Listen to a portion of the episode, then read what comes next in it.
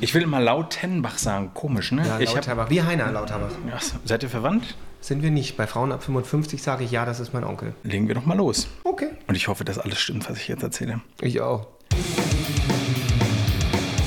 Sascha Lauterbach verbringt seine Kindheit in Fürstenwalde. Auf seinen ersten Stationen beim Radio stellt er einen Weltrekord im Dauerduschen auf. Er bekommt Fanpost aus Singapur und macht einen lokalen Fernsehsender auf sich aufmerksam. Dort macht man ihm zum Wetterfrosch. Eine Rolle, die er mit Bravour meistert. Beim Verkaufssender QVC hat man das Talent des Moderators erkannt und will seit 2011 nicht mehr darauf verzichten. Und wir heute auch nicht auf dich. Schön, dass du da bist. Ich freue mich riesig, hier sein zu dürfen. Echt? Lügst du jetzt nicht? Nein. Lebst du überhaupt noch in Berlin? Ja, unverschämt, das wird immer so bleiben, ja. Äh, Ich bin vor sieben Jahren zu QVC gegangen und ähm, damals für mich, bevor wir über den Vertrag, über irgendwas geredet haben, ich habe gesagt, ich mache den Job nur, wenn ich meine Berliner Wohnung bewahren kann. Das war für mich Grundvoraussetzung. Ich möchte immer Berliner bleiben und bin tatsächlich der einzige Moderator, der als Hauptwohnsitz äh, Berlin tatsächlich im Vertrag hat. Oh Gott, und wissen das die anderen jetzt auch? Also schmeißen die dich jetzt raus? Ja, können sie nicht. Nur wenn ich silberne Löffel mitgehen lasse. Nein, äh, das ist mir tatsächlich wichtig. Ich brauche Berlin, ich brauche den Ausgleich und ich kann mit beidem echt gut leben. Wir leben in einer Zeit, wo Truckerfahrer sieben Tage die Woche weg sind. Andere sind auf Montage. Ich glaube, es gibt Schlimmeres, als äh, in zwei Städten zu leben. Gibt es denn was, was du in, an Berlin vermisst, wenn du äh, nicht hier bist? Was ich an Berlin so liebe, ist, in dieser Stadt kannst du niemanden mit Statussymbolen beeindrucken. Wenn du auf eine Vernissage gehst und du kommst mit einem großen Gucci-Logo an, da lachen dich alle aus. Und hier ist auch Louis Vuitton und Burberry nicht so angesagt wie in Düsseldorf. In Berlin äh, kannst du, äh, du musst zu dem stehen, wie du dich kleidest. Und dann ist es völlig egal, wie du aussiehst. Ich liebe in Berlin die Bodenständigkeit. In meiner Anfangszeit bin ich aus dem Pfleger ab nach Hause und erstmal in meine kleine, ranzige Eckkneipe gegangen, wo der halbe Liter Bier 1,50 kostet, wo man an den fünf Tischen reinkommt und klopft. Und da bin ich so richtig geerdet worden. Das ist schon, Düsseldorf ist oft so, wie das Klischee es verlangt. Brand-Showing, sage ich immer, Marken zeigen. Ich bin zum, oh, ich rede schon wieder zu viel. Ich bin, als ich super. mich dort angemeldet habe mit der Zweitwohnung, bin ich ins ähm, Einwohnermeldeamt gegangen in Düsseldorf und habe gesagt, so, und wo kriege ich jetzt meinen Burberry-Schal? Sage, wieso? Die sagen, ja, auf der Kö tragen noch von acht Leuten, äh, von zehn Leuten, acht Leute exakt den gleichen Schal, Uniformierung. Und die hat mich damit ausgelacht. Und ich sage, eine Louis Vuitton-Tasche müsste ich auch noch kriegen. Also Louis Vuitton und Burberry ist Düsseldorf. Und die gab es aber nicht. Nee, die gab es nicht. Die hatten nicht mal irgendwas. Nichts. Nichts. Aber du hast ja auch, also echt ein bisschen, du erzählst so traurige Geschichten, gleich am Anfang. Mitleid. Ja, genau, aber nicht, dass du jetzt anfängst zu weinen und dann so viele Tränen vergießt, dann musst du wieder duschen und was weiß ich. Äh, apropos duschen, Äh, ja, die Überleitung war super, ne? Also äh, passt schon gut. absolut. Wir haben auch lange dran getüftelt. Wie fühlt es sich denn an, wenn man 100 Stunden geduscht hat? Und warum macht man sowas überhaupt? Also machen tut man es nur aus einem Grund. Ich war damals Praktikant bei dem Radiosender, der Werbepartner war. Und die wollten jemanden einschleusen, der in jedem zweiten Interview sagt, dank, hm, hm, hm, bin ich beim Dauerduschen dabei. Und ähm, da ich ein aufstrebender Praktikant sein wollte, war ich natürlich sofort bereit, bei dieser Aktion mitzumachen. Von Mittwoch 12 Uhr bis Sonntag 15 Uhr. Ich meine, das müssten 100 Stunden sein. Ähm, und dachte natürlich, das kann ja ganz nett sein, kann der große Durchbruch sein, keine Ahnung was. Ich habe das durchgezogen und habe tatsächlich nur zwei Stunden geschlafen unter der Dusche von Samstag auf Sonntag. Wir sind relativ kultig geworden und ich habe das echt gemacht. Damals für meinen Arbeitgeber, dachte, das ist eine coole Aktion und weil ich mir selber was beweisen sollte. Und es gab auch noch ein Preisgeld. Ähm, und es war schon hart, aber äh, Wie fühlt sich denn die Haut danach an? also wir, ich bin ja Profi. Wir haben uns ja vorbereitet. Wir haben alles ausprobiert. Wir haben uns Kondome über die Füße gezogen, damit die Füße nicht aufweichen. Wir haben Badeschuhe ausprobiert. Wir haben von einer Apotheke für uns speziell zubereitete Vaseline bekommen. Und wir haben uns von oben bis unten in Vaseline gepackt und dadurch war die Haut wasserabweisend. Wir, ich meine, wir sahen im Nachhinein aus voller Pickel wie eine Pizza. Und zwar eine ranzige Pizza. Aber wir hatten tatsächlich weniger Aufweichspuren als du, wenn du zwei Stunden in der Badewanne sitzt. Hör auf. Und wir waren ohne, ohne unterbrochen, ohne Unterbrechung äh, 100 Stunden runter. Du solltest fürs Pinkeln und für andere Geschäfte durftest du verlassen, die Dusche, und dann wurde gestoppt. Und wer am Schluss die wenigsten Stoppzeiten hat, ähm, der hat gewonnen. Ich bin ein ehrlicher Mensch. Ich habe nur Platz 2 belegt, weil ich auch fürs Pinkeln rausgegangen bin. Platz 1, die Rettungssanitäterin, hatte fast gar keine Pausen. Ich weiß nicht, was sie genommen hat und was sie gemacht hat. Ähm, jedenfalls war ich mit dem völlig zufrieden. Ich habe es überstanden und bin danach aber auch so ziemlich gleich abgeklappt. Also ich bin ins Koma gefallen, keine Ahnung. Also Kummerschlaf und habe zwei Tage durchgepennt. Ich glaube, die Proben, äh, diese sind noch im Labor und äh, das wird, das reichen wir nach. Im Plenterwald, ne, den es ja nicht mehr gibt. Das, äh, und ich bin ja jetzt auch tatsächlich im Buch über den Plenterwald, das geschrieben wurde von dem ähm, äh, Christopher Flate. Und ähm, ja, das war schon beeindruckend, jetzt das rückwirkend zu betrachten. Aber ganz ehrlich, ich frage mich heute, wie ich es geschafft habe. Ich bin ja heute zwei Tage außer Gefecht, wenn ich einen Tag mal nur zwei Stunden geschlafen habe. Das kenne ich leider zu gut. Bei mir reicht schon eine Viertelstunde Differenz äh, zur, zum Vortag und können zur völligen Erschöpfung führen. Du warst anschließend auch als Wetterfrosch in der mhm. gesamten Stadt unterwegs. Äh, wie war das für dich? Wie gut kanntest du dich mit dem Wetter vorher aus? Tatsächlich nicht. Ich war Meteorologe, aber ich bin kein Meteorologe. Der Begriff Meteorologe ist ähnlich wie medizinische Fußpflege. Kann sich jeder ranschreiben. Äh, es ist ja auch das Wort Loge, also schon Lüge in gewisser Weise eingebaut. Lüge? Ja. Äh, du darfst dir nicht ranschreiben medizinische Fußpflegerin, weil das ist ein Ausbildungsberuf. Aber medizinische Fußpflege darf jeder anbieten. Ähnlich ist es bei der Meteorologie. Ich darf nicht sagen, dass ich ein äh, Diplom-Meteorologe bin. Ich darf aber Meteorologe sein. Lange Rede, kurzer Sinn. Ähm, das Wetter waren die Grafiken aus dem Studio. Ich habe eine bunte Geschichte drumherum gebastelt. Und interessant war, äh, das fand nicht jeder toll von den Wetterfroschen, den richtigen Diplom-Meteorologen. Ich bin einmal im Jahr eingeladen worden zum äh, Gipfeltreffen der Wetterfrösche in Österreich. Alle deutschsprachigen Wettermoderatoren, Deutschland, Österreich, Schweiz kommen dort zusammen. Und äh, der Christian Heckel, Maxi Biewer, wir haben uns richtig gut verstanden, die fanden mich ganz toll. Aber ein äh, Kollege vom Öffentlich-Rechtlichen fand, ich war ihm ein Dorn im Auge, weil ich mit meinen lustigen Wettergeschichten, das fand er gar nicht gut, weil ich bin ja gar kein ausgebildeter Meteorologe. Dann habe ich mir erlaubt, ein Jahr lang mal keinen Beitrag anzureichen. Na, da war was los. Warum machst du nicht mit, Sascha? Und lass dich doch von dem nicht aus der Bahn werfen. Ähm, das war irgendwie ganz spannend zu sehen. Also es gibt in der Wetterfrosch-Szene sowohl die richtig ausgebildeten Meteorologen als nur die Wetteransager. Aber letztendlich, ich meine, sorry, es gibt Meteorologen, die dir das Wetter aufbereiten. Ich finde es spannend, eine schöne bunte Geschichte dazu zu machen. Und ja, das habe ich in der Stadt gemacht und habe dann aber auch durchs Wetter viel dazugelernt, ja. Aber ganz oft war das so weit weg vom Wetter. in Kaufhäusern, keine Ahnung wo. Gibt es denn eine Begebenheit, die, äh, wo du sagst, das war eine komplette Katastrophe? Also, oder das würde ich heute nicht mehr machen, in den Eissee springen oder so? Äh, ja, gut, dass du das ansprichst. Tatsächlich gab es da etwas. Das war ganz kurz vom 24. Dezember, es waren minus 12 Grad. Und im Montbijou Park, in diesem Freibad, was es dort gibt, war das Eisbaden. Da war die Bloodhound Gang, Ruth Morschner. Und die Idee war, ich mache dort ein Wetter, ich springe einfach mal bei minus 12 Grad ins Wasser und äh, mache danach ein Interview mit Ruth Morschner. Zitternd, frierend. Gibt es auch noch ein schönes Foto von, oder minus 14 Grad waren es. Ich spring da rein, was ich nicht wusste, du musst nicht nur eine geile Sau sein und äh, einfach mal ein Ding am Schaden am Hirn haben. Nein, du musst das eigentlich trainieren. Das Problem ist nicht, dass du frierst, das Problem ist, dass deine Lungenflügel sich zusammenziehen und ich habe dann keine Luft mehr bekommen und bin wirklich gerade noch so ans Ufer gekommen, habe dann mein Interview durchgezogen, da habe ich mich wirklich übernommen. Da dachte ich mit meiner großen Klappe, ach, Augen zu und durch, das war ein bisschen gefährlich. Schöne Momente waren, ich war tatsächlich der Reporter, der sich von allen Tierbabys aus dem Zoo und Tierpark immer gemeldet hat. Sowohl Knut, kleine Bären, Babys, Jaguar-Babys, Löwenbabys. Ähm, die hatte ich alle auf dem Arm und das waren Ameisenbären mit so einer Zunge. Ähm, das waren echt die schönsten Momente, ja. Den Sender gibt es so ja heute nicht mehr. Mhm. Also zwischendurch ist TV Berlin in die Insolvenz gegangen, äh, wird jetzt aber weiter betrieben. Und trotzdem funktioniert es nicht so richtig. Ich, ich frage mich jetzt gerade, weil was du erzählst, ist, sind ja Geschichten, mhm. das würde heute ja eigentlich noch funktionieren.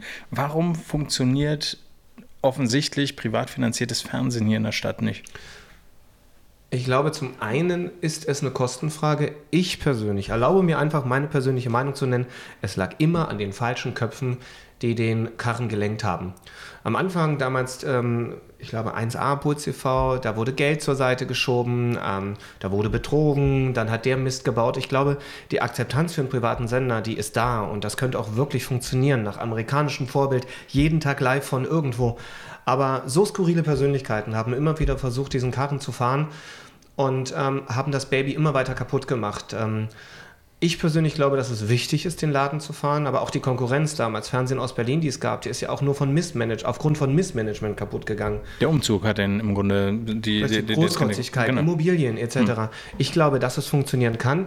Ich glaube, dass die Menschen, die, die die TV Berlin gemacht haben und machen, dahinter stecken solche großartigen Köpfe. Ich meine, ähm, ein Ruth Moschner ist mhm. aufgrund von TV Berlin entstanden.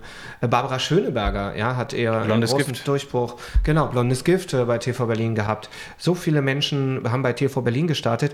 Wir haben damals bei der ersten großen Leo Kirch-Insolvenz so ein Video gedreht für uns Mitarbeiter und da war so die eine Quintessenz, die meine Kollegin Helmer damals gesagt hat, einmal ins Wasser geworfen bei TV Berlin kann man in vielen Gewässern schwimmen.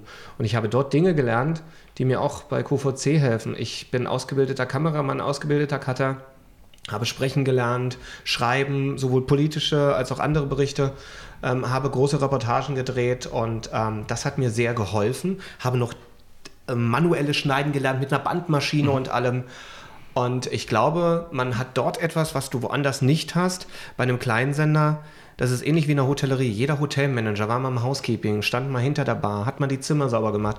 Und bei TV Berlin ist es auch so. Du hast alles gemacht. Du bist nicht der verwöhnte Moderator, der überhaupt nicht weiß, was es heißt, Kameramann zu sein, der überhaupt nicht weiß, wie schwer es ist, einen Beitrag zusammenzuschneiden, der nicht weiß, wie schwer es ist, einen vernünftigen Text für die Bilder zu finden. Und dieses Gesamtkonstrukt hat mir immer geholfen, ähm, mich woanders auch durchzubeißen, ja.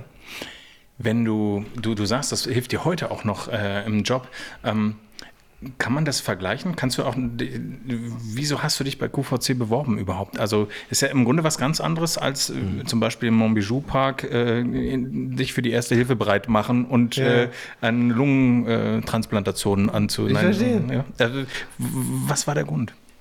Ähm, ich wollte eine Veränderung. Ich habe ich meine zwei Insolvenzen von TV Berlin durch. Ich weiß, was es ist, Existenzängste zu haben. Ich weiß, was es ist, am Ende des Monats nicht mehr zu wissen, kannst du dir die Miete noch leisten? Und ich wollte eine Veränderung und ich habe mich bei unfassbar vielen Formaten beworben. Ich habe ähm, Hartz IV TV mich beworben. Ähm, ich sollte eventuell sogar der neue Wetterman von RTL werden, war da schon in der Anlernphase. Äh, nur dann hat man sich entschieden, äh, kurze blonde Haare mögen wir nicht so sehr wie lange blonde Haare und ein bisschen mehr Brust.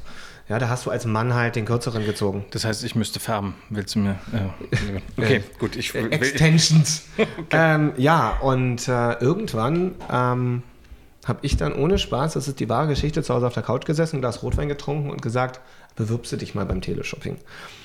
Und so ist das Ding ins Rollen gekommen. Und dann hatte ich ein Vorstellungsgespräch, das lief sehr erfolgreich. Wie läuft das? Musstest du dann gleich was moderieren? Haben die gesagt, hier, äh, Sascha, und jetzt äh, verkauf bitte mal fiktiv dieses, diesen Staubsauger oder diese, äh, diese Schlappen aus. Ich will jetzt nicht zu viel verraten, aber also. ja, beim Forschungsgespräch mhm. kriegst du auch schon kleine Verkaufstests. Okay. Und ich bin natürlich in jede Falle getappt und da wurde, wurde ich gefragt, was könntest du dir vorstellen, nicht zu verkaufen?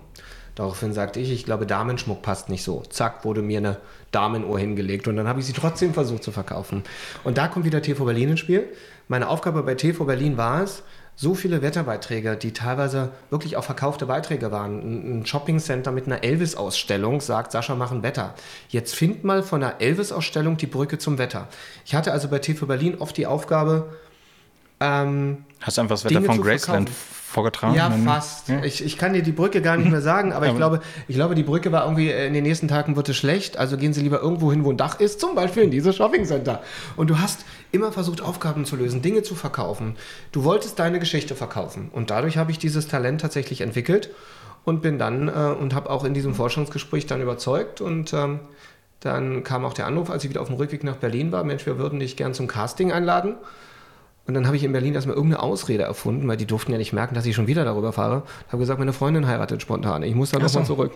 In Wirklichkeit hatte ich dann mein Casting und äh, ich war seit langem da. Das weiß ich heute, die Geschäftsführung und alles. Ich war seit langem der Erste, der dieses Casting wieder geschafft hat. Und äh, die Krönung war zum Schluss, ich musste sehr lange über ein weißes Blatt Papier sprechen. Und wenn du das kannst, zehn Minuten, dann hast du Talent äh, zu verkaufen und zu reden. Was erzählt man zehn Minuten über ein weißes Blatt? Nur die oh, Eckdaten. Nur die Eckdaten. Nur die Eckdaten. Vielleicht in zehn Sekunden. Jedes große Gemälde startet auf einem weißen Blatt Papier. Ein Blatt Papier kann man nicht öfter als siebenmal falten. Wusstest du das? Nein. Du wirst das garantiert heute ausprobieren. Du Absolut. kommst nicht drum Jeder natürlich, macht das. Natürlich. Alle haben gebastelt. Ähm, äh, aus Papier entstehen Konfetti. Dann kannst du die Geschichte erzählen, wie Konfettis entstanden sind in Südamerika. Man hat sie aus Fenster geworfen und, und, und. Sei einfach kreativ ein weißes Blatt Papier. Du, du musst dich von diesem weißen Blatt Papier so ein bisschen verabschieden. Okay, ich kauf's. Wie, okay. wie viel kostet's? In 10er Pack für 1,50. Werde ich über den Tisch gezogen. Über meinen eigenen Tisch werde ich hier gezogen. Naja, Das gut. Es, es, es sei dir verziehen, vor allem, weil du David Hasselhoff-Fan bist. Ja, der größte noch lebende David Hasselhoff-Fan, ja. Denn, oh Gott, okay. Äh, welche Rolle spielt denn äh, David Hasselhoff in der deutschen Geschichte, deiner Meinung nach? Ähm, ich glaube, er hat schon eine große Rolle. Ich möchte aber gleich mit dieser Geschichte, die jetzt kommt, aufräumen. Diese, diese Mehr von wegen, er hätte gesagt, wegen ihm ist die Mauer eingefallen. Ähm, das war so gar nicht gewesen. Also ich habe ihn ja auf dem Schiff getroffen und das waren ja, wir sind ja, weil wirst du ja vielleicht nur erzählen, wir haben zu unserer Hochzeit ähm, von unseren Gästen eine Kreuzfahrt mit David Hasselhoff gewonnen, äh, geschenkt bekommen. Die mögen dich aber alle. Die mögen mich sehr, das war mein Lebenstraum. Ähm, und da waren auch sehr private Momente, wo er viele Fragen beantwortet hat, unter anderem die nach dem Mauerfall. Dass Deutschland äh, oder in Deutschland würde man behaupten, er würde sagen, wegen ihm ist die Mauer eingefallen. Ganz so war es nicht. Es war wegen Michael Knight. Richtig, es war so nur, nein, Spaß beiseite.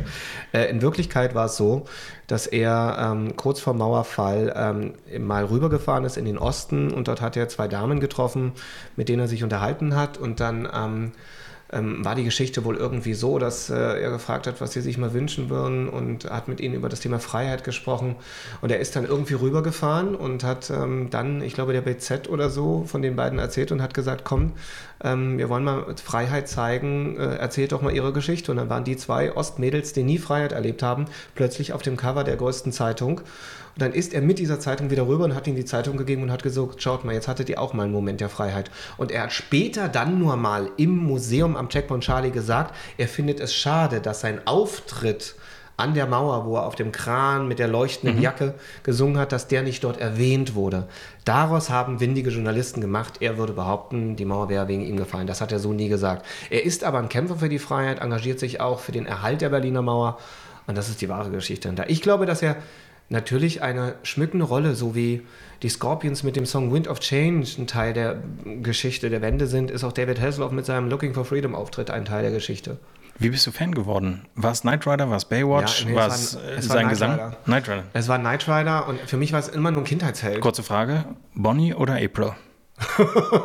Ähm, oh, das ist gut.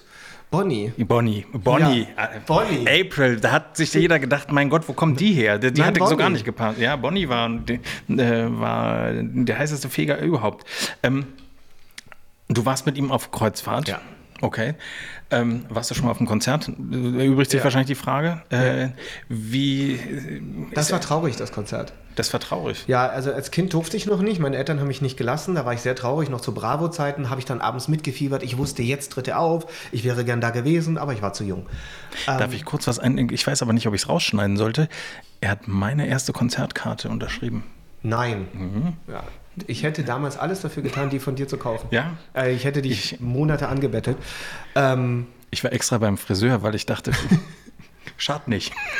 pass auf, und zwar war es eine, seine ersten Comeback-Tournee vor, ich kann dir nicht mehr sagen, wie viele Jahren, die in Österreich gestartet hat. Im Tempodrom, wo seine Tochter, Töchter ausgepfiffen wurden in Da Österreich. war ich später dabei im Tempodrom in Berlin. Der Beginn der Tournee war in Österreich. Und da hat mich eine Freundin nachts angerufen, mich geweckt und gesagt, Sascha, Hasselhoff geht auf Tour. Und ich war nur, Hasselhoff, Hasselhoff im Schlaf, zack. Ich habe dann zwei äh, oder ein Tickets gekauft, ein VIP-Ticket mit Meet and Greet in Österreich. Musste, das war so unfassbar teuer alles, weil Hotel, Flug, alles kam noch dazu. Dann war ich dort saß in den ersten Reihen, hatte in der Pause auch mein Meet and Greet, war alles toll, aber diese Veranstaltung ist zu einem Junggesellenabschied ähm, ähm, eskaliert. Ähm, die ganzen Prolls sind von hinten gekommen, haben sich vorne lustig gemacht, Sachen sind auf die Bühne geflogen. Wir Fans sind irgendwann Tränen in den Augen nach hinten gegangen, weil man unser Idol und die ganze Nummer ins Lächerliche zieht. Und da war ich sehr enttäuscht. Das war im Tempodrom nicht viel besser. Das Da gab es äh, Polonaise und allem. Polonaise. Ja, genau. Und das war der große Wunsch für die letzte Ab, äh, das letzte Konzert, äh, dass äh, die Sicherheitsvorkehrungen hochgefahren wurden. Ja. Das Management hat sich mit den Fans, ich bin ja Mitglied der Hoff Army, Oh, hast du ein Abzeichen? Nein. nicht ganz, ähm, hat sich dann hingesetzt und wir alle wollten einfach mehr Sicherheit. Wir wollten nicht, dass es äh, so eskaliert. Es gab auch keinen Alkohol bei den David Hasselhoff-Konzerten, ähm, einfach weil viele Fans äh, Junggesellenabschiede das zum Eskalieren nutzen. Und das ist nicht Sinn und Zweck der Veranstaltung. Und deshalb war das eher so ein trauriges Comeback für mich, weil ich hatte das Gefühl, man macht sich über mich oder über das Thema lustig. Ich kann auch schmunzeln, definitiv. Also Aber für mich ist es ein Held meiner Kindheit. Für mich auch, aber interessanterweise ist er für mich nicht David Hasselhoff als Sänger, sondern Michael Knight als Sänger. Das Ja, ist irgendwie so ja. verknüpft. Also, dass Michael Knight eigentlich dann angefangen hat zu singen, war ein fließender Übergang. Und er ist für mich nicht, bis heute nicht Mitch Buchanan, was er für die meisten äh, weltweit ist. Ja. Erst bei mir Knight Rider, dann Sänger und dann Mitch Buchanan. ja, in der Reihenfolge würde ich es auch äh, unterscheiden. Ja. Ja. aber irgendwie, äh, ja, hat irgendwie. Er ist kultig, er ist kultig, er ist unfassbar sympathisch, sehr nett, er hat eine ganz tolle Familie und ich hatte noch einen so einen Moment auf dem Kreuzfahrtschiff. Ich war ja mit Sebastian dort, das war ja unsere Hochzeitsreise und wir saßen in der Reihe 2 im Konzert und in der Reihe 3 saß seine ganze Familie und seine Töchter ähm, Haley Amber und Talleyrand saßen hinter uns und als sie mitbekommen dass wir beide dort waren, haben die sich äh, umgedreht und gesagt, Jungs, ihr seid so süß und wir wünschen euch alles Glück dieser Welt. Und ähm, dann sagte ich nur zu ihr, weißt du was, das ist schon total komisch. Ähm, ich habe eine David Hasselhoff CD gehabt vor vielen Jahren. Da hat er zu deiner Geburt äh, in, in dem einen Song. Welcome to the World, Ja, Talleyrand. der- genau. Und jetzt stehst du vor mir als erwachsene Frau. Und das fand sie auch sehr süß. Und sie hat uns dann auch über Instagram geschrieben. Und ähm, ja, das waren, das waren bewegende Momente. Ich habe es sehr genossen. Sebastian wurde von mir mitgerissen. Aber für mich war das ein Lebenstraum. Ja, ich musste, ich musste Leute äh, überzeugen, dass sie mit mir dahin gehen. Äh, ich musste, das war nicht so einfach. Ich lebe nur einmal auf diesem Planeten und all meine Stars gibt es nicht mehr. Ich bin Whitney Houston-Fan, saß in der ersten Reihe, als viele anderen sich über sie lustig gemacht haben. Ich habe sie gefeiert, ich habe Respekt vor ihrer Lebensleistung. Ich habe immer, das sind äh, die drei Hs waren mein Lebenstraum. Ich bin Hosen-Fan, tote Hosen-Fan, ähm, ähm, Whitney Houston und David Hasselhoff. Eine total skurrile Mischung, aber ich habe sie alle geliebt. Ähm, auch Michael Jackson fand ich toll. Ich hatte Karten für seine Comeback-Tournee. Er ist leider verstorben. Whitney leider verstorben. Und mein letzter Lebenstraum war, David Hasselhoff zu treffen. Den habe ich mir jetzt mehrfach erfüllt. Und jetzt kommen neue Träume. Okay, ich bin gespannt, ob wenn du da. Äh, der ist ja auch auf jeden Fall ein Weltstar, das soll auch gar nicht äh, kleingeredet werden. Aber die Amerikaner und die Engländer, die fragen, die fragen sich, warum er in Deutschland so groß ist. Also ich habe einen großen Soulstar mal getroffen und äh, nach dem Hasselhoff-Konzert waren wir beim Geburtstag von, der, von den Weather Girls, der Ingrid Arthur. Und ähm, da waren auch andere Sänger, fantastische Stimmen. Und ähm, der eine sah da mich mit David Hasselhoff, mit Baywatch, der Original Baywatch-Jacke aus dem Film aus Santa Nein. Monica. Ja, Wie alt bist du da gekommen? äh, die habe ich zum äh, 30. Ersteigert? Geburtstag geschenkt bekommen. Ah. Zum 35. Geburtstag von Freunden. Und äh, die auch signiert ist. Auf meiner Karte steht, du bist 29. Wie äh, geht das? 19. Ich muss meinen Wikipedia-Eintrag mal. mm, Okay. und dann sagte der nur, ähm, als wir sagten, wir kommen vom David Hasselhoff-Konzert, well, that's a German thing. Oh. Also international belächelt man uns, aber mir ist das egal. Er ist ein Weltstar, fraglos. Ähm, du warst mal auch äh, Vorband von anderen Weltstars. Darüber wurde bisher noch gar nicht so ausgiebig äh, geredet, wie man hätte reden müssen. Und zwar würde ich gerne wissen, wie wurde man denn, wird man denn Vorgruppe von den Backstreet Boys? Das war total skurril. Ähm, eigentlich in der 11. Klasse haben wir, da gibt es ja immer so zum 11.11. so den Gag, dass irgendeine, äh, da werden Lehrer durch den Kakao gezogen, irgendwie verrückten Spielchen gemacht. Und wir haben damals eine Show organisiert, die Verleihung des Goldenen Rohrstocks. Wir haben in verschiedenen Kategorien den Lehrern Preise verliehen. Bester Sportlehrer, schönste Lehrerin, bla bla bla. Und haben dazwischen Show-Acts gemacht und uns eher veräppelt. Die Lehrer fanden es toll, Annen fanden es toll und wir fünf Jungs aus der Klasse haben die Backstreet Boys nachgemacht. Und dann hat Radio Energy damals so eine Aktion gehabt, wollt ihr zu unserer Weihnachtsfeier, könnt ihr irgendetwas Besonderes? Und ich habe damals angerufen und gesagt, ich bringe euch die Fürstenwalder Backstreet Boys. Und dann sind wir bei denen in der Tiefgarage völlig bekloppt aufgetreten, eher schlecht als recht. Wir haben auch nur Playback gesungen und äh, dann haben die uns zu... Ihr habt dann aber Backstreet Boys Songs gesungen. Genau. Oder- Und ich war B-Rock, Brian, der mit den kleinen Löckchen. Ähm, und dann sind wir dann so bei verschiedenen Promo-Aktionen ähm, aufgetreten und äh, waren dann auch nicht nur bei den Backstreet Boys, dann mal Vorgruppe von Awesome, die Oh. damals gesungen haben, We can always rumors, so run to me every day. Also eine dunkle Boygroup. Okay. Ähm, ja, aber irgendwann, meine Jungs wollten, also wir hätten, wir hatten so viele Möglichkeiten gehabt, aber es war halt Da stand die. Welt offen. Ja, aber die Jungs wollten nicht jeden Tag fünf Stunden trainieren und ähm, dann, Aber das hättest du gemacht auch? ja, Ja? ja. Das war lustig damals. Also selbst als Covergroup sind die Mädels damals durchgedreht. Und das Tolle ist, es gab noch kein YouTube, es gab kein Facebook. Die Leute hatten keine Smartphones. Das heißt, es gibt keine Fotos in Social-Media-Plattformen davon. Nur normale Fotos, die damals von mir gemacht worden sind. Oder Zeitungsartikel. Ich habe noch irgendwo Das heißt, das heißt, es kann auch eine mehr sein. Ich bin einer Geschichte auf den Leim gegangen. Ich hätte kritischer. Nee, eben recher- nicht. Also auf meiner Facebook-Seite wirst du einen Zeitungsartikel über uns finden. Wir hießen Relation. Wahre Beziehungen. Wir waren natürlich genauso zusammengecastet wie jeder andere. das, ist so lustig. Ich fasse das ja selber nicht, aber damals war das irgendwie ganz toll. Relation, wahre Beziehungen. Toll. War meine Idee. Wäre ich nicht drauf gekommen. Ähm, äh. Genau. Ähm, vielleicht, wir springen mal in die Gegenwart. Du bist heute bei QVC. Ja. Äh, singst dort nicht primär. Nö. Nein. Also wenn mich keiner fragt, dann doch. Dann, ah ja, okay. Ja. Liebe QVC-Kollegen, fragt ihn doch mal, ob er singt. ähm, wie bereitest du dich denn auf so eine Show vor? Hm. Ja, wir sind immer viele Stunden vor der Show tatsächlich da. Wie muss ich mir das vorstellen? Geht ihr dann in den Raum, wo dann die Produkte sind und äh, ihr testet die vorher? Wir kriegen einen Showablauf wo jedes Produkt drinsteht. Ähm, zu jedem einzelnen Produkt gibt es wie eine Art Anleitung, eine mehrseitige Anleitung, wo drin steckt, was kann das Produkt, ähm, was sind die Hauptverkaufsargumente, was kann man damit machen. Aber da steht nicht, bauen Sie es zusammen, packen Sie jetzt A nach B. Das nein. Ist, nein, nein, nein. Das, okay. Da steht dann drin, dass dieses Glas aus der Manufaktur ist, aus dem Material das Besondere ist. Ähm, so lange hat es gedauert, das herzustellen und, und, und. Also eine grobe okay. Vorstellung. Und dann gehen wir aber auch runter ähm, äh, zu unserem Lager, wo die Wagen, also auf einzelnen Wagen ist immer eine ganze Stunde aufgebaut. Mhm. Und wenn es nicht raufpasst, zwei, drei Wagen. Und da gehen wir hin und fassen an, probieren aus. Wir haben Vorgespräche mit dem Gast. Ich vergleiche das immer so. Früher hat man für ein Thema einen Schülervortrag gehalten und hatte wochenlang Zeit, um sich darauf vorzubereiten. Wir haben bis zu zwölf Produkte pro Stunde und müssen zwölf Schülervorträge halten, gefühlt. Also ich bereite mich auf jedes Produkt vor.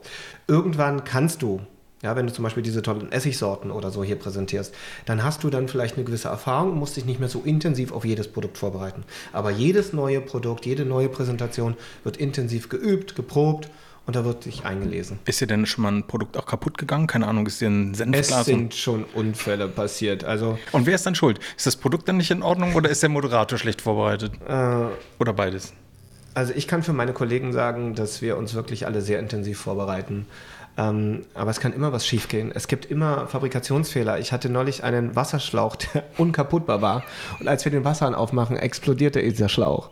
Das sind natürlich Momente, da kannst du nicht machen. Und es ist live. Und es ist live, ja. Was sagt man denn dann, wenn man dann triefend äh, nass äh, mit dem Produkt äh, steht? Äh, kommt man dann zum nächsten? Charmante Überleitung zum nächsten? Oder, äh? ich bin ehrlich. Mhm. Ich sage auch immer, auch äh, beim Thema Waschmaschinen, ähm, sage ich ganz offen, Hand aufs Herz. Ähm, ich hatte diese Maschine auch oder ich habe eine Maschine von diesem Hersteller und äh, ich hatte auch schon mal ein Problem und es war kaputt gegangen. Äh, und da muss ich Ihnen sagen, ich ähm, entscheide, ob eine Firma gut ist, erst dann, wenn ich weiß, wie sie zu mir sind, wenn etwas schief läuft. Und der Kundenservice hat mich begeistert. Man hat mir sofort einen Termin gegeben, es ist kompetente Hilfe gekommen und es wurde sofort repariert. Und da kann ich Ihnen sagen, Sie werden eine gesunde Waschmaschine nach Hause bekommen. Aber falls mal etwas sein sollte, kann ich Ihnen diesen Service wirklich empfehlen. Also da gehe ich offen mit um. Ist ja interessant, weil es eigentlich ein zusätzlicher Aspekt ist, nicht nur das Produkt, sondern genau. im Grunde auch die Service-Dienstleistung um bestimmte Produkte drumherum. Ich bin sind, ja sind wir ehrlich, du mhm. kannst tausend Uhren herstellen und dann wird dir bei einer wirklich mal etwas schieflaufen, ähm, schiefgehen. Das ist menschlich. Dort, wo Menschen arbeiten, passieren Fehler. Und damit gehe ich in meiner Verkaufsargumentation wirklich immer offen um. Natürlich nur, wenn der Kundenservice wirklich gut ist. Ich persönlich liebe ja äh, Home Shopping und äh, nicht nur QVC, aber auch äh, sehr QVC. Vor allem äh, die Kochblume äh, liebe ich. Die KitchenAid, ich will unbedingt eine KitchenAid haben, äh, aber mir sagt die Champagnerfarbe gerade nicht bei der Artisan zu. Ähm, du bist gut informiert, ich bin Du, ich, äh, es gibt, äh, ich glaube, 3,99 mit Fleischwolf und äh, Spritzgebäck. Spritzgebäck genau. Das mal dreimal hintereinander. Ja. Mein Gott, wer denkt sich so eine Worte aus? Aber wahrscheinlich der Hersteller selber. Ähm, ich kann aber zum Beispiel nichts mit Sneakern aus Hirschleder anfangen. Mhm. Ja? Äh, was sind denn so deine Lieblingsprodukte? Ich bin ein leidenschaftlicher Hobbykoch. Ich stehe super gern in der Küche. Ich bin einer der wenigen Männer, die. Ähm, das heißt, du hast die Sachen, die ihr verkauft auch? Ich habe so viel davon. Ich habe so viele Küchenmaschinen, ich habe so viele Küchengeräte. Das ist ja so schlimm.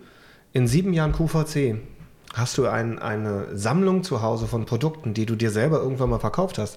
Wenn ich oft davon erzähle, habe ich, habe ich, gibt es viele neue Kunden oder einige, die dann bei Facebook schimpfen, der kann gar nicht alles haben oder ist der reich oder sonst was. Da geht es eher wirklich darum, wenn du sieben Jahre lang in einem Süßwarenladen arbeitest, dann hast du irgendwann mal jeden Bonbon im Mund gehabt. Und so verkaufst du dir viele Produkte. Kann ich dir eine schöne Geschichte erzählen? Ich ähm, hatte mal einen Fernseher als Tagesangebot und in zwei Stunden, nee, in drei Stunden Sendung habe ich davon 90 Minuten diesen Fernseher präsentiert. Und dann war der, dann war der ich meine 200, 300 Euro günstiger als im Mediamarkt. Und dann kriegen wir auch nochmal einen kleinen Mitarbeiterrabatt, wie es üblich ist. In jedem Edeka gibt es einen kleinen Mitarbeiterrabatt. Und dann habe ich diese Rechnung mir im Kopf aufgemacht, wie viel 100 Euro ich im Vergleich spare. Und dann waren wir begrenzt am Ende der Sendung. Ich bin aus der Sendung rausgerannt, hoch an den Rechner, habe diesen Fernseher bestellt und gesagt, yes, ich habe ihn noch. Und dann war ich richtig stolz. Und dann kam der Hermesbote und brachte mir den Fernseher und fragte mich dann auch noch Bestätigung. Boah, was ist denn das für ein toller Fernseher? Konnte ich ihm erzählen, dass ich den günstig geschossen habe und wie toll der ist. Und dann schleppe ich ihn ins Haus rein zu Sebastian und sage ganz schnell, guck mal, ich habe einen neuen Fernseher. Und dann fragt er mich, und wo sollen wir den hinstellen? Ja. Wir haben sowohl im Schlafzimmer einen, wir haben im Wohnzimmer einen, wir brauchen ihn nicht. Man kann nie genug Fernseher haben. Äh, tatsächlich ging der zurück. Ich, hab, ich war so drin. Ich hab, die Argumente waren alle so schlüssig. Ich, mer ich, ich werde nicht mehr leben können, wenn ich den nicht habe. Also das passiert schon, dass wir uns gegenseitig Sachen verkaufen. Und äh, wie muss ich mir das vorstellen? Du hast jetzt äh, mhm. Sebastian angesprochen. Er, äh, der findet dann teilt deine Leidenschaft für Küchengeräte auch? Äh, begrenzt. Ich habe Küchenmaschinenverkaufs nee, Küchenmaschinenkaufverbot. Weil okay. die Küche nicht so groß ist. Ich habe für die KitchenAid einen Tisch gebaut. Also ich habe nur zwei Seiten, eine kleine Fensterfront und habe an dieser Fensterfront einen Tisch gebaut, damit die KitchenAid hin darf. Welche ähm, Farbe hat die KitchenAid? Äh, ich habe die weiße, die Standardmaschine, okay. ein super äh, Tagesangebot äh, mit. Aber ähm, mit Artisan oder die? Nee, nicht die Artisan. Okay. Die normale Artisan haben wir noch nicht so lange on air in der Präsentation. Okay. Ähm, ich habe die normale, die völlig. Warum sind die, ist die bei euch? Ich, dass die Leute glauben, ich werde dafür bezahlen, aber ich will. Äh, warum ist die bei euch günstiger als äh, überall? Weil wir so ein starker Partner sind. Ähm, okay. In einem kleinen Laden wird die nicht so oft verkauft. Ich hätte die gerne in einer anderen Farbe. Diese Farbe geht leider gar nicht. Schau mal aber, auf äh, kvc.de auf die Homepage. Aber, du glaubst doch nicht, du glaubst doch nicht, dass ich da nicht schon war, aber eben nicht für diesen Preis.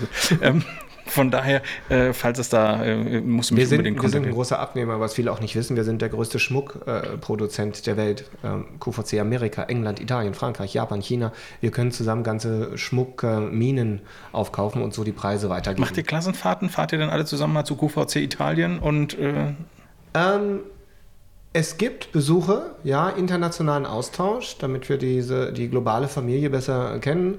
Ich habe bisher nur an Austauschen mit äh, anderen Standorten in Deutschland, also unsere Callcenter teilgenommen, Kassel und Bochum, Lager in Höckelhofen. Ähm, aber es gibt auch Kollegen, die schon in Amerika waren, wo das nochmal eine ganz andere Nummer ist. Äh, in England war ich auch schon, habe die Kollegen dort besucht und ähm, ja, das macht wirklich Spaß. Ach, zu den Küchengeräten ja. zurück, wir schweifen wieder wieder.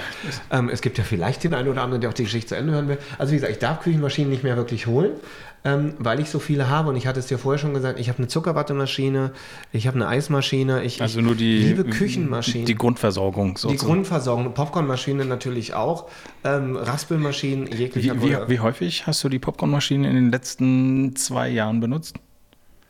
Nicht einmal. okay, gut. Und die, ach so, die äh, Zuckerwattermaschine, die habe ich schon acht Jahre und habe sie einmal benutzt. Du, aber haben ist besser als brauchen? Ja. Ähm, Nein, du musst es dir merken, besser man hat es und braucht es nicht, als man braucht es und hat es nicht. Gottes Willen. Das, das, ist doch so bestimmt auf so einem QVC Bootcamp, wo die ganzen Floskeln durchgehauen werden. So, pass auf, hier wir zur Uhr habe ich noch einen. Wir betteln uns untereinander. Weißt du? Okay.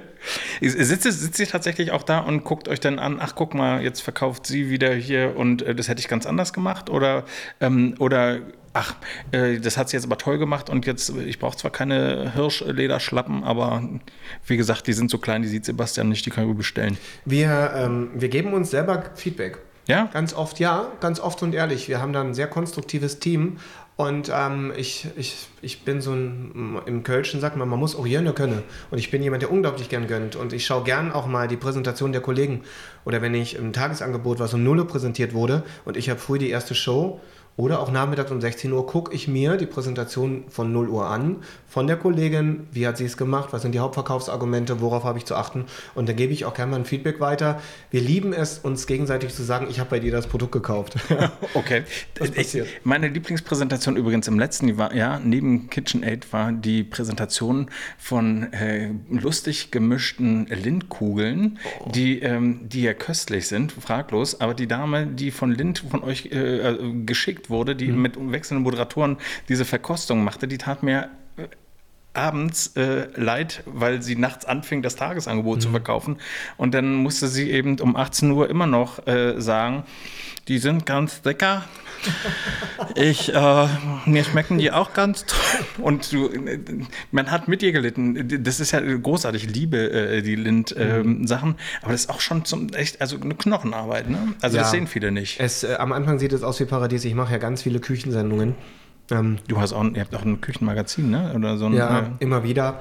Und ähm, äh, zum Thema Lind, ähm, ich hatte, glaube zwei Stunden Pralin und dann eine Stunde Schwarzwälder Wurst, Schwarzwälder Wurstwaren.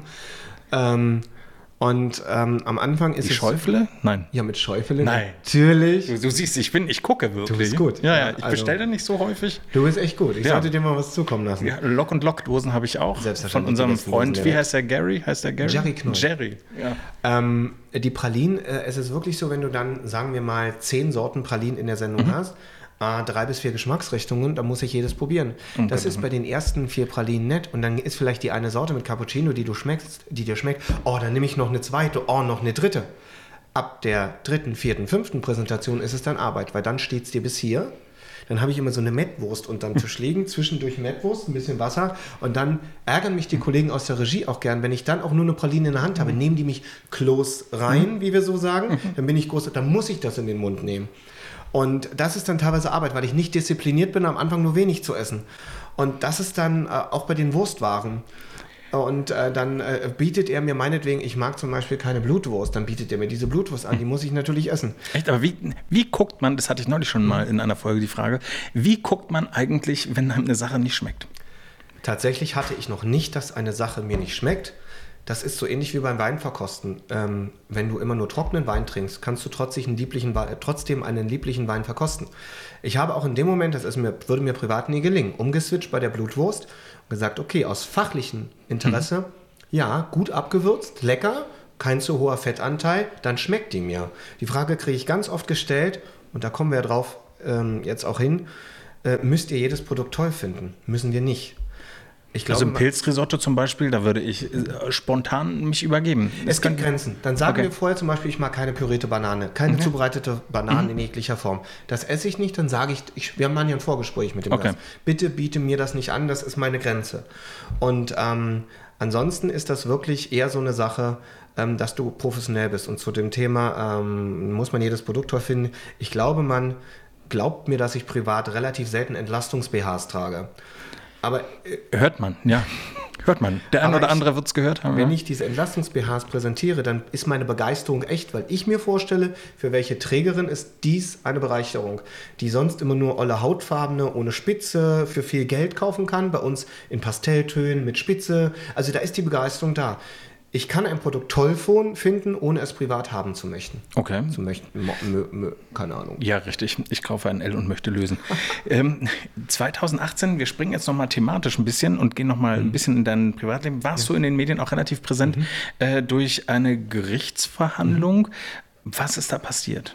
Ja, das läuft zurück auf einen Vorfall vor zweieinhalb Jahren. Da bin ich nachts mit meinen zwei Dalmatinern Gassi gegangen und da haben sich zwei große Hunde auf uns gestürzt, haben uns zerfleischt. Meine Große ist fast gestorben daran. Rippenbruch, offene Lunge, offener Rücken, offener Hals. Ich habe ums Leben gekämpft, habe den Kampf gewonnen, wie auch immer. Das ist eine lange Geschichte und wollte halt den Verantwortlichen zur Rechenschaft ziehen. Äh, sagen wir mal so, nicht jeder. Ähm, also man hat nicht immer Glück, dass man auf eine verständnisvolle Gegenseite trifft, die dann sagt, ja, okay, hier ist meine Tierhaftpflicht, das klären wir so. Und ich habe bis dato gekämpft. Zum aktuellen Stand muss ich sagen, die Rechtsprechung hat sich für mich entschieden. Und äh, jetzt schaue ich mal, ob ich überhaupt irgendeinen Euro meiner Kosten zurückbekomme. Aber es war ein langer Kampf. Du hast ja äh, das auch sehr öffentlich äh, gelebt. Du hast viel Zuspruch gekriegt. Wie war das für dich? Ja, ähm, du hast natürlich selber erstmal was zu um, ähm, verarbeiten gehabt. Ich hatte ja Todesangst. Ich habe ja wirklich um mein Leben gekämpft und ähm, das war ein Teil der Aufarbeitung, ähm, der Zuspruch, den du bekommen hast. Ich wollte aber auch, ähm, also ich wollte auf der einen Seite Zuspruch bekommen, wollte anderen aber auch Mut machen, ähm, dass man durchaus auch mal dranbleiben sollte beim Durchsetzen seiner Ansprüche. und das ist so generell. Deswegen erzähle ich auch, im Internet über Dinge, wo andere ähm, vielleicht stillschweigend darüber waren, ähm, weil ich anderen auch Mut machen möchte und weil ich eigentlich nichts zu verheimlichen habe. Apropos nicht zu verheimlichen. Ich hm. glaube, ich möchte da jetzt gar nicht zu tief, ähm, weil man, man, merkt schon, dass es dir nahe geht, mhm. nach wie vor. Ähm, auf alten Fotos ist mir aufgefallen, mhm. dass deine Zähne, ich sag mal, ein bisschen anders waren. Äh, deswegen, es ist ja. eine sehr unhöfliche Frage, aber du hast vorhin gesagt, ich soll dich alles fragen, deswegen frage ich alles. Ähm, wie stehst du denn zu kosmetischen Eingriffen? Äh, kosmetische Eingriffe bin ich kein Freund von. Ich finde, jeder kann machen, was er will. Ich habe noch nie gebotoxt, äh, nichts gemacht. Ich habe ein Akneproblem, behandle ich mit Fruchtsäure. Da stehe ich dazu. Würde ich irgendwann mal was straffen lassen, hätte ich kein Problem damit, das zu sagen. Bei meinen Zähnen ist das eine andere Geschichte. Man hat bei einer Routineuntersuchung festgestellt, dass ich schwerwiegende Entzündungen im Gaumen habe und wirklich eine schwere Erkrankung und ich stand kurz vorm Herzinfarkt, also kurz davor, ein Herzpatient zu werden. Und man musste reagieren. Wegen der Zähne? Das Wegen ist ja krass. der Zähne. Wenn du, ja. wenn du chronische Entzündungen im mhm. Körper hast, kann das auf eine Herzmuskelentzündung okay. gehen. Und die Diagnose, die war so tragisch, dass wir schnell äh, reagieren mussten. Ein Großteil der Zähne wurde entfernt äh, die äh, Entzündungen aus, rausgeholt, ein Stück Knochen wurde entfernt und es wurde quasi der komplette Kiefer neu aufgebaut. Ähm, ich habe teilweise 18 Stunden auf dem OP-Tisch, auf dem Stuhl gesessen, ohne Vollnarkose äh, nur mit guten Beruhigungstabletten. ja, peace. Mhm. Ähm, und ähm, habe die Geschichte öffentlich gemacht, habe auch gern immer darüber berichtet, weil ich äh, keine Angst vom Zahnarzt habe. Ich habe in meinem Leben wirklich schon viele schlimme Dinge durch mit dem Zahnarzt ähm, und ähm, wollte anderen damit Mut machen. Und dass ich das geschafft habe, ich bin jetzt ein Jahr über 15 Operationen, über 40 Zahnarztbesuche und ich habe es jetzt größtenteils geschafft. Ähm, ich habe neulich eine Nachricht bekommen von einer Dame, die seit 20 Jahren nicht mehr beim Zahnarzt war und die mir so eine lange E-Mail geschrieben hat oder eine Facebook-Nachricht, was in etwa so eine E-Mail ist, die mir dann geschrieben hat, Sascha, ich möchte mich bedanken, dass du das so öffentlich gemacht hast. Ich habe jeden Beitrag verfolgt und du hast mir Mut gemacht und ich habe jetzt meine Angst überwunden. Sie war beim gleichen Zahnarzt und äh, sie ist so stolz, dass sie jetzt endlich was machen konnte. Und sie sagt, das Schöne ist, dass sie ihrer Tochter jetzt ins Gesicht lächeln kann. Das hat mhm. sie sich nie getraut. Sie hat immer, immer so gelächelt. Und das sind so die Momente, wo ich sage, ja, ich glaube, ich habe es richtig gemacht. Und um das gleich vorwegzunehmen, ich kriege nicht einen Euro für die Empfehlung. Ich erfahre nicht mal, weil der Datenschutz ist auch bei meinem Zahnarzt sehr wichtig, dass jemand anderes da war. Es sei denn, die Patienten erzählen das mir selbst auf meiner Facebook-Seite. Und ich meine, es waren mittlerweile fünf Leute, die eine ähnliche Geschichte dann mir geschrieben haben und dort auch hingegangen sind. Und da finde ich, ich habe alles richtig gemacht. Absolut. Ich wollte anderen Mut machen. Absolut, Chapeau. Also finde ich und ich wurde aber trotzdem, also auch ich musste, weißt du, mit schlimmsten Schmerzen gehst du mit einem Provisorium auf Arbeit, lispelst noch etwas und dann wird im Internet über dich gelästert, der Lauterbach hat sich die Fresse machen lassen. Nein, habe ich nicht ähm, ich würde dieses Theater nicht durchmachen, um irgendwie schönere Sachen zu haben. Das war es bei mir nicht, es musste alles aufgebaut werden. Ich habe alles durch, was im Horrorbuch der Zahnärzte steht, habe die schlimmsten Komplikationen durch äh, und das alles in meiner Freizeit gemacht und bin echt froh, dass ich anderen da Mut gemacht habe. Also auf jeden Fall, äh, da ziehe ich meine, da ziehe ich meine Kappel. Also wenn du mal zum Zahnarzt willst. Ach ja. so, ja, dann fliege ich nach Düsseldorf. Niemals. Äh, du bist auch als äh, Personal Trainer unterwegs mhm. und äh, da fragt man sich schon, was fasziniert dich an diesem Job? Denn du, also mhm. im Grunde bist du ja wie ein Zirkuspferd. Das machst du, das machst du dann noch ein Event da, was du moderierst. Mhm. Also, ein bisschen viel, ne? Ja, nö, nö, nö wenn es geht. Ähm, wie ist das entstanden? Also ich mache auch Sport bei QVC. Zusammen mit Barbara Klein präsentiere ich Fitnessgeräte und Nahrungsergänzung.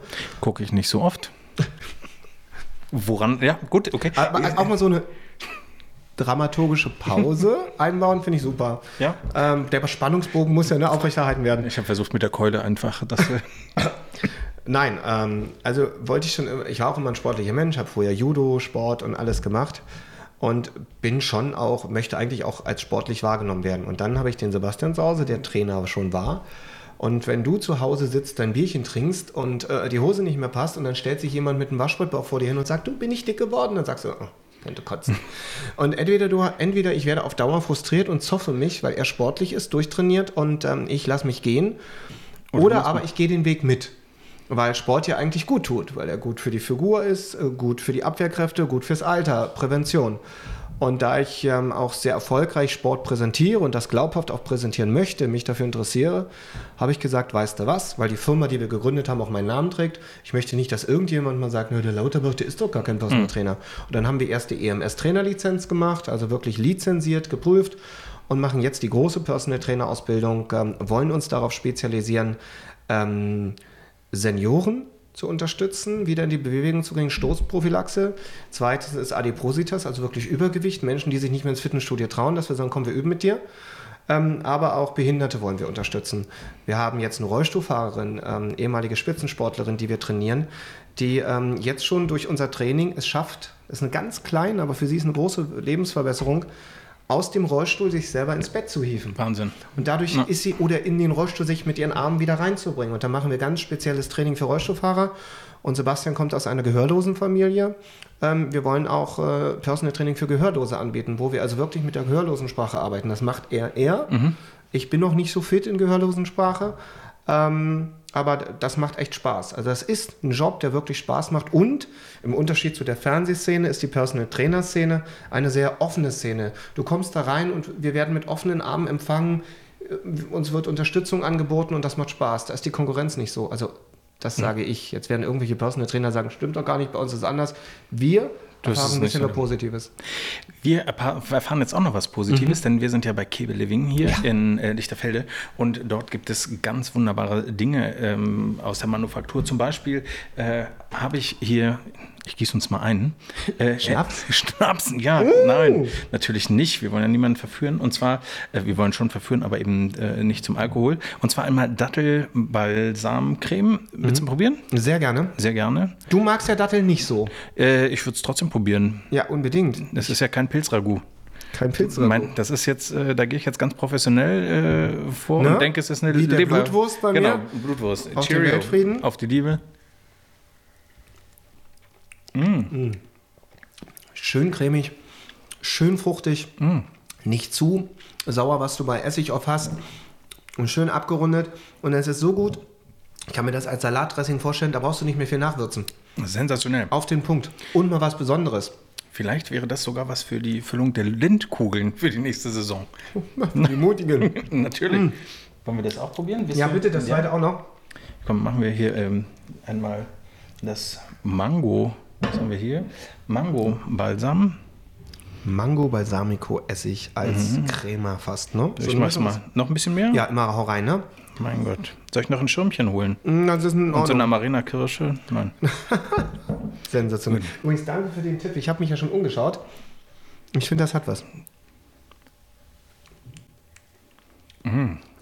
Lecker, ganz anders. Aber Mango. Die Mango kommt schön raus. Die äh, Süße steht nicht so im Vordergrund. Kann ich mir auch sehr gut vorstellen. Kommt mir ein bisschen vor wie auf der, auf der Weinverkostung. Und das ist alles hier selber hergestellt, ja? Ja, also nicht von mir, aber von äh, Miriam Kebe. Die macht das sensationell. Übrigens. Mit der muss ich mich noch unterhalten. na, das macht doch. Ähm, die, die müssen wir dann vermutlich wecken. Ist ja schon nachtschlafende Zeit. Eine Zahl Wie zwischen. spät haben wir denn jetzt? Ich nehme mal an, kurz nach elf. Ah ja, ist ja verrückt. vielleicht. Mein Gott. Ich musste ja die Uhr ablegen. Äh, eine Zahl zwischen 1 und 40 bräuchte ich noch. Eine Zahl zwischen 1 und 40. Dann nehmen wir doch mal, das würde ja passen. Nee, meine Glückszahl, die 25. Die 25. Wenn wir die schon hatten, würde ich einfach so tun. als Nee, dann- Zahl. Ach so. Dann nimmst du die 38, wenn du die 25 schon hattest. Gucken wir mal. Oh. Okay, hatten wir schon mal, aber die Antwort würde ich gern von dir hören. Gott. In ihrer Nachbarschaft soll ein Mobilfunkmast errichtet werden. In Frage kommen ihr Garten und der ihrer Nachbarn. Sie dürfen entscheiden, wo er hinkommt.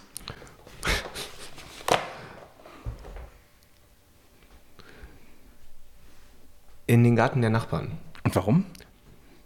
Ich hätte ihn gern bei mir, weil dann der Handyempfang besser ist. Das stimmt aber nicht. Ich habe mich mal mit dem Thema beschäftigt für einen Fernsehbeitrag und weiß, dass unmittelbar unter dem Mast wie so eine Art Funkloch, so eine Funkglocke ist. Da ich aber Empfang brauche und ein bisschen auch handysüchtig bin, stelle ich es nur in den Garten der Nachbarn, damit ich Empfang habe. Nicht um ihnen was anzutun. Außerdem sind sie Eltern und brauchen nicht so viel Handy. Genau. Genau. Aber sie sind übrigens ganz toll. Ich liebe sie, die schauen jetzt garantiert auch zu.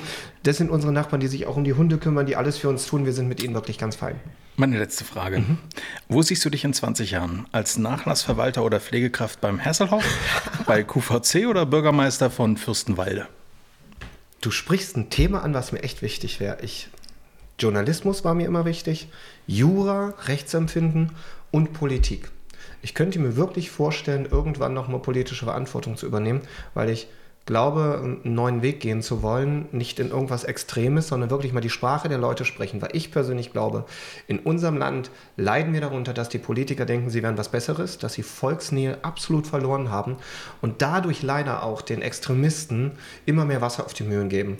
Und eine, die das aus meinem Umfeld schon geschafft hat, ist die aktuelle Bundesfamilienministerin. Denn mit der bin ich zur Schule gegangen, Hör auf. Franziska Giffey. Nein. Und zu der habe ich in Neukölln, weil wir jedes Jahr gemeinsam bei Frank Zander helfen, als sie noch Neuköllner Bezirksbürgermeisterin gesagt, du wirst mal Kanzlerin. Und sie, nein, hör da auf. Ich sage, doch, Franziska, das wirst du, wenn ich wette.